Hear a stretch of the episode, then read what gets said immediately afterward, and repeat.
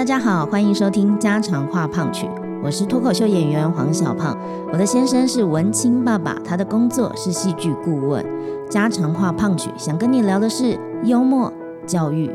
人生，或者是我们自己的故事。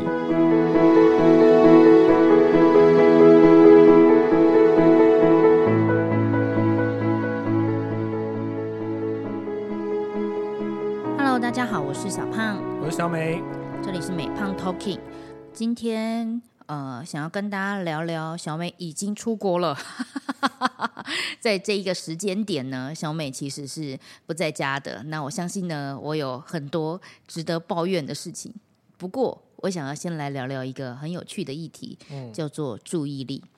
我们家的小宝有很多会被赞美的点，好比他的口语表达能力很好。我们总会说：“哎呀，废话，他爸妈做这一行的，怎么可能不会？”或者是他很有表现欲，他很大方，他能够社交，他可以跟很多人聊天，这些都是会被赞美的点。今天要来爆料一下，我们家的小孩，呃，对我们来说最苦恼的一个点就是注意力不集中。嗯，我我觉得这个是蛮多家长，呃，尤其是现在的家长，城市里头的小孩都会有的问题。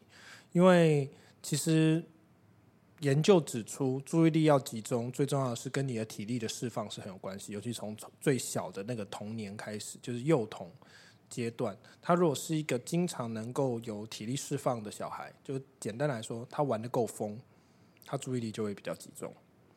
他玩的不够疯，他注意力就很难集中。可是这个东西呢，跟我们从小的那个教育是有点相反的，就会觉得玩的疯的小孩就一定。是玩的，就是不会念书啊，不会什么。但是后来有的人研究指出，就是你越压抑他玩，他就越不会念书，因为他坐不住。那这件事情跟我们要聊的小宝没有关系啊，因为小宝玩的很疯啊。我觉得他还不够。啊，我懂了，因为他玩的很疯，可是他需要的更多。他需要的更多，然后再就是，呃，为什么刚才说城市？城市就是所有的距离都很短。所有的距离都是透过交通工具的，然后你其实渐渐的，你是在城市里头长大的，你也会习惯说啊，你不会帮他找一个很远的学校，你不会帮他找一个呃呃呃要去很远的地方，你会担心啊，他如果有这样子的这么长的路程，你会有很多这些东西。可是你知道，其实如果你是在呃比较偏远地方的长大的小孩，你就会知道啊，走路一个小时。很正常啊，四十分钟很正常啊，爬个山很正常啊。我想小美的偏远是真的偏远，因为我所知道的乡下的孩子很有可能，呃，乡下就不是在北部的孩子呢，他们很有可能是从 A 点到 B 点都是车来接送。所以如果是这样子的话，那他们也就是属于在这里面讨论范畴的。那就会有另外一件事情哦，就是车程的长短。也会有差哦，比如说他是能够坐半个小时车的，可是你想想看，小宝是不是常常有的时候坐十分钟的计程车，他就会说好快哦，车开太快了，我要晕了。就是每一个呃，在城市里头就会有这样子的状况。可是你说如果到到别的地方的城市，可能又不一样。我说在台湾的城市，因为别的地方的城市可能天是那么的大，然后房子是那么的大，就比如说我要走到邻居家。玩一下，我就得走很久。对，走一个小区，走一个区，所以那个比例尺放大也是有差的。Anyway，我想讲的东西就是，呃，很多小孩子现在在，比如说我们的城市里头，小孩子注意力不集中，就是因为他所有东西都过得太快，再加上现在有手机跟呃平板，就更会是这样子，因为他要划任何东西，都真的就是划就得到了。我要选这个电视，呃，选这个节目看，我划就划到了。有的时候你知道他会急，就是小宝都会急，就是你要帮他选的。如果是大的电视，你要进 MOD，然后你要这样慢慢选，他都会觉得说不要，那我直接自己滑，我滑我可以看的东西，我用平板看就好。为什么一定要到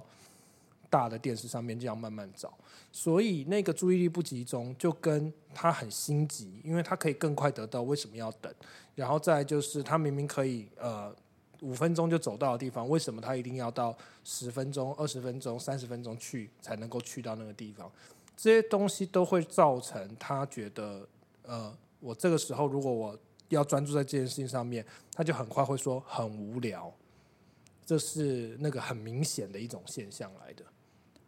我相信，呃，他会有这种镜头，是因为我所有母羊座的大人的好朋友们也都很容易对事情感到无聊。我现在好像开地图报，但是，呃，我身边的母羊座的朋友都很容易对事情感到无聊，就不想做。那所以呢，小时候我就给了小宝一个咒语，就是妈妈最喜欢努力、耐心、忍耐、想办法的小朋友。后来我觉得他什么不学。最会的就是想办法，比如说不给他吃冰箱里的食物，他会想办法把椅子很两岁哦，一两岁的年纪才走路还一点点摇晃，就已经把椅子搬到冰箱下面，然后爬就是爬上去开冰箱，拿冰箱里他要吃的食物，他都会觉得说你不拿给我没关系，我自己来。他很会想办法，但我前面有说啊，努力。耐心、忍耐，对我来说呢，我要一直给他这个咒语，是因为我知道，在他的生命里面最难熬的就是忍耐跟耐心吧。嗯，其实呃，所以有的时候我们会用专注力讲这件事情，可是其实有的时候，就像用用小胖的那个角度切入的时候，就是他等不及。呃，这个也是很多小朋友他其实一直到他长大。都有可能延续的一种一种状态，所以为什么呃很多现在就开始讲说要延迟给他呃三 C 产品，因为三 C 产品会造成我们的脑回路里头有一件事情，就是那个奖励机制被建立的太容易，因为你知道打电动最容易引发的一个脑部的改变就是奖励机制，因为你打一下就有钱爆出来嘛，然后你稍微弄一下，它就突然间升级了嘛。成就感，成就感就累积的很快。这个奖励机制，你就觉得，然后你突然间回到现实社会，你发现说，哎，如果有一个假设，一个工作或是一个什么是一个怪好了，我怎么一天就一整天八个小时，我怎么还做不完？那他立刻就会想说，那我要去打怪，一个晚上打了八千只怪，然后回来八个小时还做不完的工作，渐渐的那个那个奖励机制会越把它推向那个容易的地方，而不会想要去做难的事情。所以他在难的事情上面，他就很难专注了。而那些三 C 的东西呢，又有另外一件事情，就是它动得很快，所以它好像一直有更新。可是，一回到现实生活当中呢，这件事情就是，哎，我吃个连吃一个饭，把一碗饭从天天好它的那个量，吃到这个饭的底，我要做到这件事情，我都嫌它慢。所以，小宝在吃饭上面也会有这样子的问题，就是。我已经吃了，我好像现在觉得不饿了。我为什么要吃完它？可是你知道，从你吃东西到你不饿，到这个东西有足够的营养，然后能够支撑到你下下一个下一餐，其实是有蛮长的一段距离的。所以有的时候他觉得不饿了，好不吃了，他就要下来，或者他就要做别的事情。可是这个东西就会引起他，比如说他才刚刚吃完的半个小时之后，他就说我饿了。听起来，我们对于他这种镜头等不及、注意力不集中，好像呃束手无策哦。呃，反过来就是我们要变成比他更有耐心的人嗯，我是对于耐心这一个性格是蛮骄傲的啦。嗯，但对啊，即使。没有耐心，你都还是会要有耐心下去啊。这不代表说好像没有耐心，就代表说啊，我对这件事情有放弃。我也从来没有放弃过。话说有一件事情，我是觉得没有呃拉扯的，是他看手机、平板这件事。其实我很早就知道这个理论，我也很早就在想，我不给他看手机。所以呃，在小宝的心中，他一直都有一个执念，知道妈妈不喜欢他看手机这件事情。但是，呃，我们家又远端的时候，他不得不看手机，所以他基本上，刚刚说了半岁嘛，半岁如果就出国，那就一定要让他接触手机，会有一个爸爸出现，然后有时候会给他看照片、影片，让他想念爸爸哈。这个过程，他就开始对于其他的 A P P 感到好奇。那当时呢，我的想法就是我的结结界就是不让他玩电动，因为我手机里面也没有任何电动。以及不让他看 YouTube 的影片，所以他可以在我的手机里面找到，比如说 Google 地图，他可以点很多的，他其实会看地图的这件事情，在手机里面找到乐趣。嗯，除此之外，他其实从我的手机上面得不到那么快的满足。但是呢，呃，试过了这段时间之后，他已经也还是学会了看 YouTube 影片、看 Netflix 的影片。呃，他学会了很多种手机的技能。他学会了某一次在六点多，我已经到六点半还没有接小宝的时候，他已经请学校的老师打电话到我的手机里面，催我赶快接他。他学会了打电话给我，他学会了很多技能。我觉得这个没有办法避免的，因为因为你就算在家里完全封锁他这件事情，他到呃学校里头去，然后或者是到奶奶家，或者是到呃亲戚家，只要有小孩子，其实现在绝大多数，所以这是一个同才影响。所以我刚才讲的耐性，其实就家长的耐性，就是你必须要接受一件事情，就是这个 generation 的小孩，他就是三十一小孩。呃，你把他三 C 全断，就等于把他跟他的社交关系也全断。只是你要陪着他，就是因为这样子，所以你才要陪着他，在这种思考里头，去还是做做得到。我们一直在讲的，就是所谓的耐心也好，所谓的不要拖延也好，所谓的专注也好，这些事情。所以有趣的地方就是，那个是一个因，但是你可以在制造。五六七八九，其他的因来让那个果不要只是由三 C，然后带来一个专注意力不集中的那个果，就好像我刚才说，可能注意力不集中，还有跟呃城市里头的这些距离很近啊，得到东西很快啊，超商买一下就好了，这些东西它没有什么延迟享受的概念啊，这些东西都是因，可是你也可以再创造更多其他的因，让这个果不是这么单一性的发生，这样子。好比说，他如果想吃什么东西，我们都会说好，可以，可是要明天，或者是等时间等时间。对，我们会答应他，但会告诉他，可能不是及时当下的满足。呃，这一点，我相信我们是都有很努力的去做到了。那好比说，呃，他。玩手机的话，你也可以限制他呃多久的时间，嗯，这也是我们很努力想要去完成的。十分钟，虽然说可能在呃奶奶家或者是就是别人带他的时候，在这点上面他没有办法，因为他其实是会有那个权威概念的。其实依恋概念跟权权威概念都会有。依恋的概念就是他知道这个人生气，他会失去掉某一种他很依恋的，就是彼此之间相爱的感觉。然后权威概念就是他知道他惹了这个会 会不好过，好，这两种都是一种会会给他一种勒住他自己去约束他自己，可是这这些都是外部约束来的，所以重点是怎么样子让他可以自己知道，然后有自知之明，知道说啊这个东西会让我的眼睛不好啊，会让我的颈椎不好啊，会让我就像大人一样。我觉得还有一个好比我们怎么不是用约束的方法，会是。我啦，我会觉得说，让他有一个印象是有一个感觉是妈妈陪他玩比他跟手机玩更好玩。这一个是我想要创造给自己的标签。但当然辛苦的点就是那个时候我也不能做家务，我只能陪他玩。然后眼看着时间一滴一滴的经过，他睡着了，我还要起来弄家务的那个辛苦。概念都是这样，所以像这样子的呃一个状态下。这么很容易不专心啊，注意力不集中的小朋友啊，呃，我不知道你的应对方式是什么。我们家的应对方式是这样，那我们一直在很努力的去权衡，让他在不得已跟着这个时代走的一个状况下，如何可以去找到我们吸取那个东西的好，可是呢又平衡它，呃，不全然是那个东西的恶。概念有点像三 C 会带给他一些恶，比如说像注意力不集中、不集中，可是也会带给他好。好比说有好多好多的东西，他真的是从三 C 学会的。呃，其实这个东西还是跟父母亲有一个很大的关系，就是你得跟他讨论，你得跟他一起看。所以这个东西它变成是一个跟父母亲的互动的时候，它就不是单向的，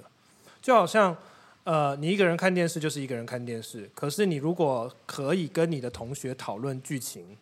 讨论这些东西，它就变成一个社交。所以其实是要让它变成一个可以讨论、可以变成社交、可以变成有互动的东西。那个也会回头来帮助他在看的时候更仔细。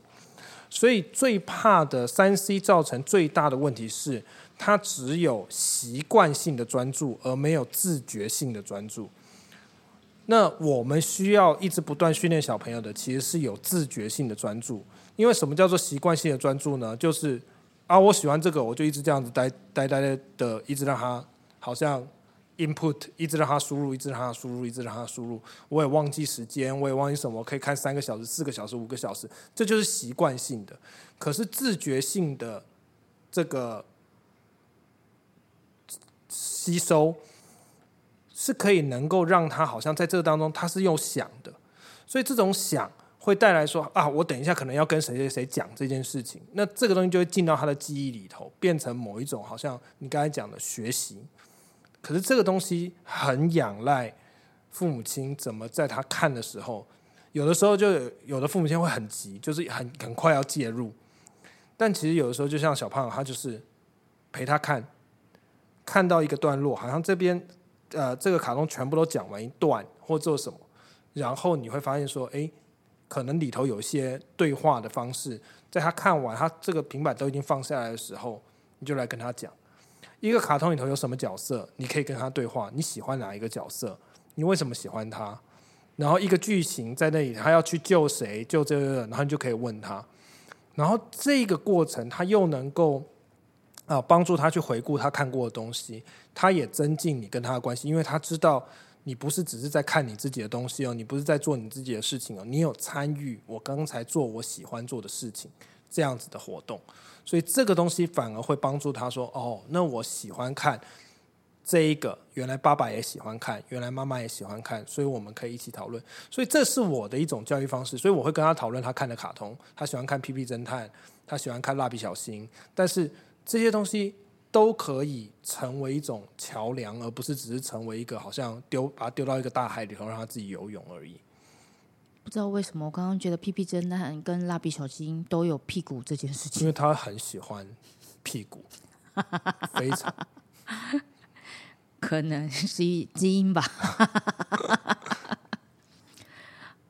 那。嗯，刚刚有聊到一个什么叫做讨好性人格，我们在私底下聊的这一个部分，它是什么？讨好性人格就是呃，我记得我有一集的 podcast 就讲，我从小就有这种讨好性人格，他其实就是受压制，就是被权威压制，所以他所有的行为模式都为了让自己不要恐惧，就是觉得所有东西都会失去，所以在。呃，他会衍生出两种，一种就是拜托你不要走啦，求求你啦，你跟我玩啦。然后你看我这边有这个东西，我跟你分享，你跟我玩啦。这种是一种，另外一种就是绝对性的冷漠。好，你不跟我玩算啦，我也不要跟你玩啦，有什么了不起的？就是这两种都其实是一种讨好性人格来的，因为他必须要让自己不要害怕，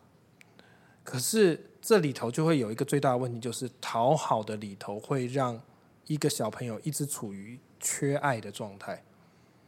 他永远都是先预设自己是不会被爱的，所以他才要做那些一二三四五六七八九，他所有的东西都是你来爱我啦，你你你喜欢我啦，你来跟我做朋友啦，你不要生气啦，你你不要凶我啦，就是所有这些东西。可是，呃，这些东西真的到现在很多的大人。呃，甚至有的人他没有办法走进一个呃比较亲密的关系里头，都是这样子问题，或者或是是他走到亲密关系里头，他觉得非常的痛苦，他觉得我全部都在单方面的付出，这个都是一些讨好性人格里头会有的这个这个状况，然后一直带带带带带到长大都还是这样子，怎么造成的？呃，其实就是权，就是呃各种权威性的教养方式。或者是最简单的，就是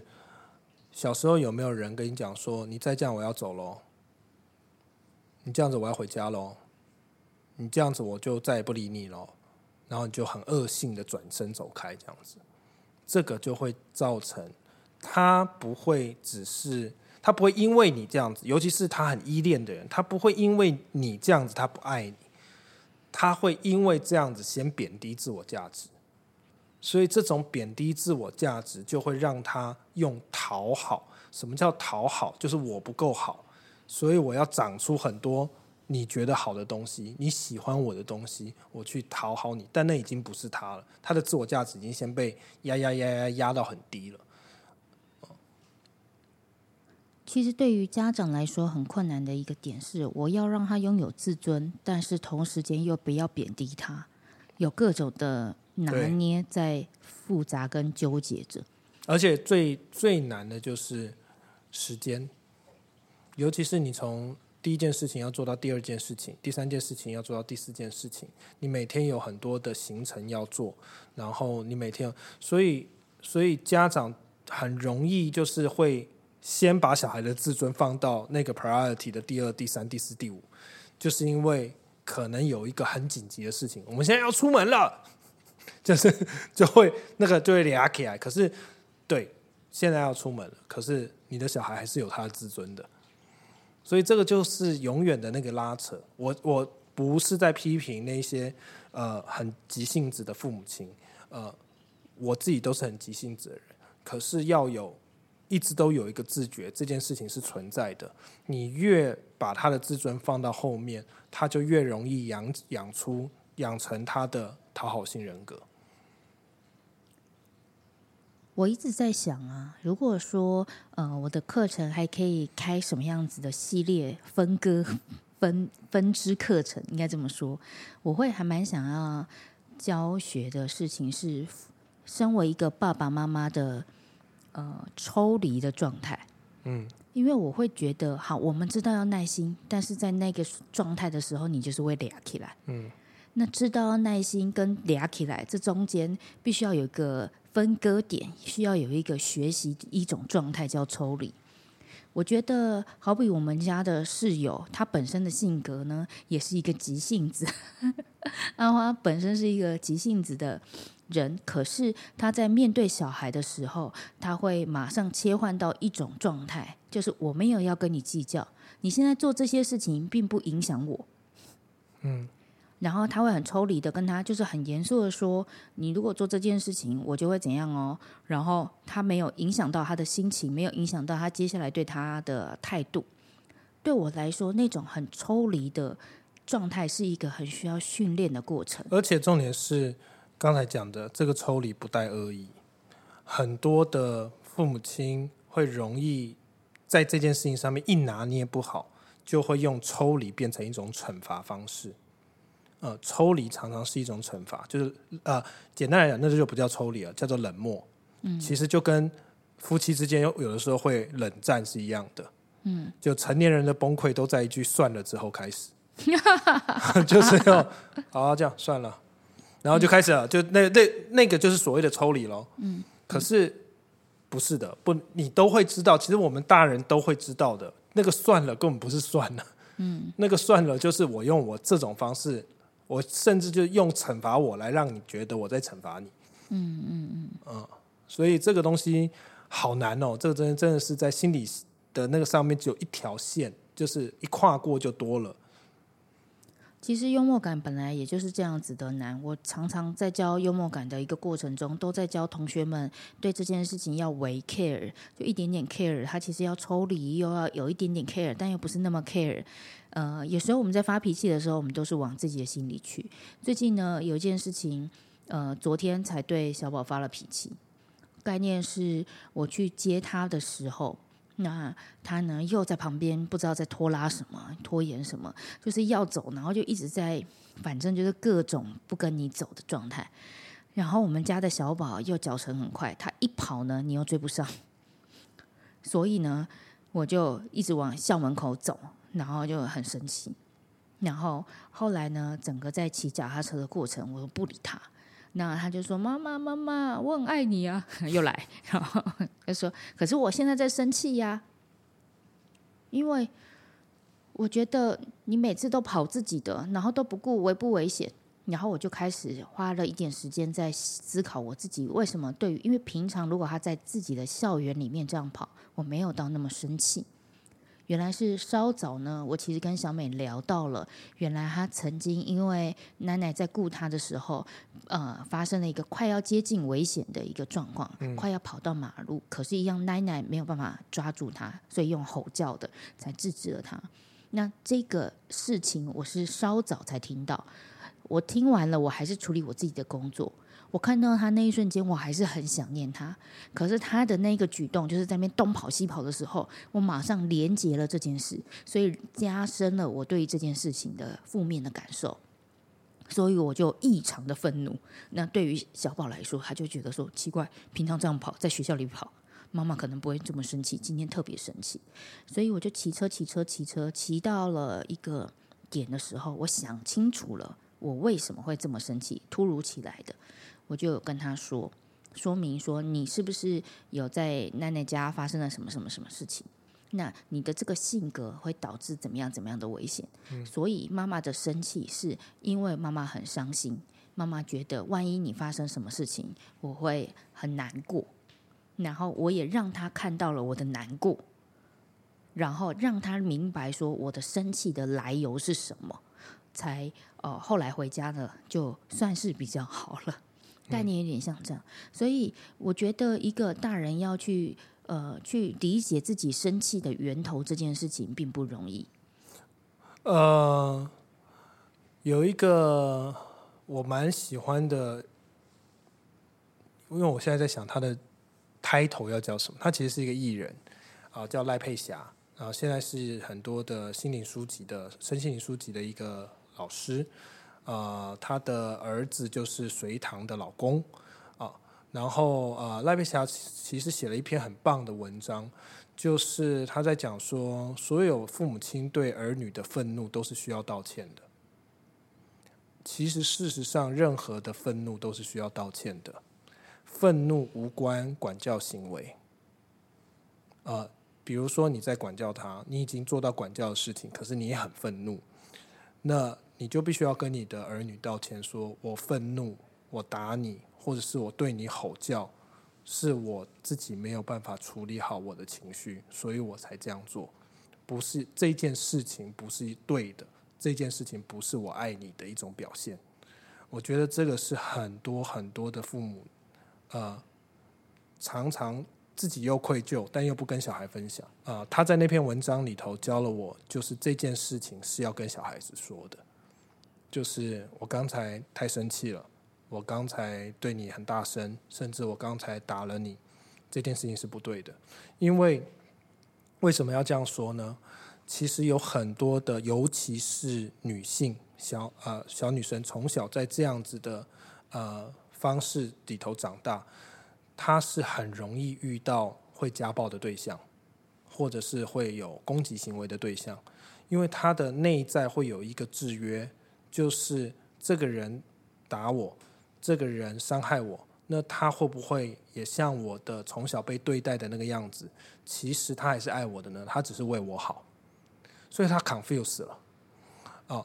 换一个角度，男生就是我这样子对他，其实是我心里头很爱他，我是为他好。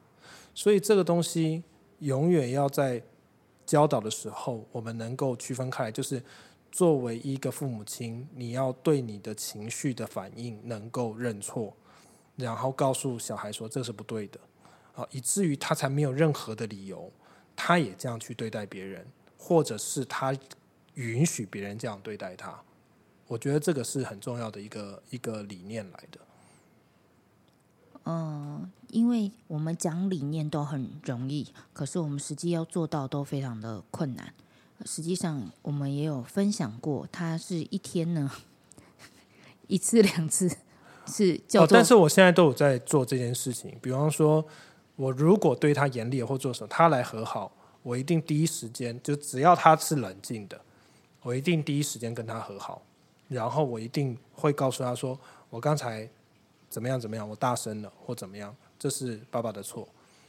可是怎么样怎么样怎么样怎么样，你能够。怎么样？我们下一次可以有更好的方式。就是这种对话，其实我会发现，呃三次、四次、五次、六次、七次、八次、九次、十次，我觉得它累积到一定的量的时候，就会改变那一个呃彼此相处的模式。我们家在生气这件事情有一些很有趣的不同的状况，小孩都要试着适应。好比说，爸爸比较容易生气，比较多标准，但是爸爸比较容易和好。妈妈呢，比较没有那么容易生气，但是一生气就会生很久。嗯，然后他他就会呃，就是怎么认错都没有用的那种，我就会告诉他，我会生很久的气。你就反正就是呃，如果踩了妈妈的点的话，那我的点通常就是跟危险相关。只要是跟危险相关的事，我基本上都会气好。还有跟脏相关了，脏哦，对，对对对对对，就是跟那种呃卫生严重的卫生，比如说就是他他洗澡就是想尿尿在他的浴缸旁边。这你可以忍受？我可以啊，我我可以，怎么可以？我可以。对啊，像是这种。对。那所以对我来说，呃，这样的修炼呢是很不一样的。比如说，小美就是时常得要学着怎么样温柔而坚定的跟他说话，不带情绪，很抽离的知道他现在在闹，好，没关系，我不要跟他一样计较，我就是坚定我的立场，跟他说，呃，我就是要这个几点出门，出门也不带情绪，反正就是。就是想尽办法不带情绪。妈妈对于这件事情比较游刃有余，因为我 我在教情绪这件事情嘛。可是呢，我只要一踩到做了什么危险的事情，哇，我那个要消化我的情绪都要消化好久好久，因为就是不来则已，一来就是续航力很够的一个人。所以这都是我们的一个课题吧。但嗯，有一个好处是我们。不管是再怎么生气，他问我们爱不爱他，我们都会立即的跟他说我们很爱你。嗯，我想这个是我们做的呃最好的一件事情。不管是在什么样极端的生气的怒吼的状况下，他几乎用这句话就可以呃得到最起码第一个答案，他是被尊重的，他是被爱的，他不用因为他的行为来讨爱。嗯。我想这是我们做的最好的一件事情。好的，今天的家常话胖曲就分享到这边喽。那也希望你可以在呃说爱的时候，记得要很诚恳的、很直接的、很不会言的就分享爱哦。好的，今天就到这边，拜拜，拜拜。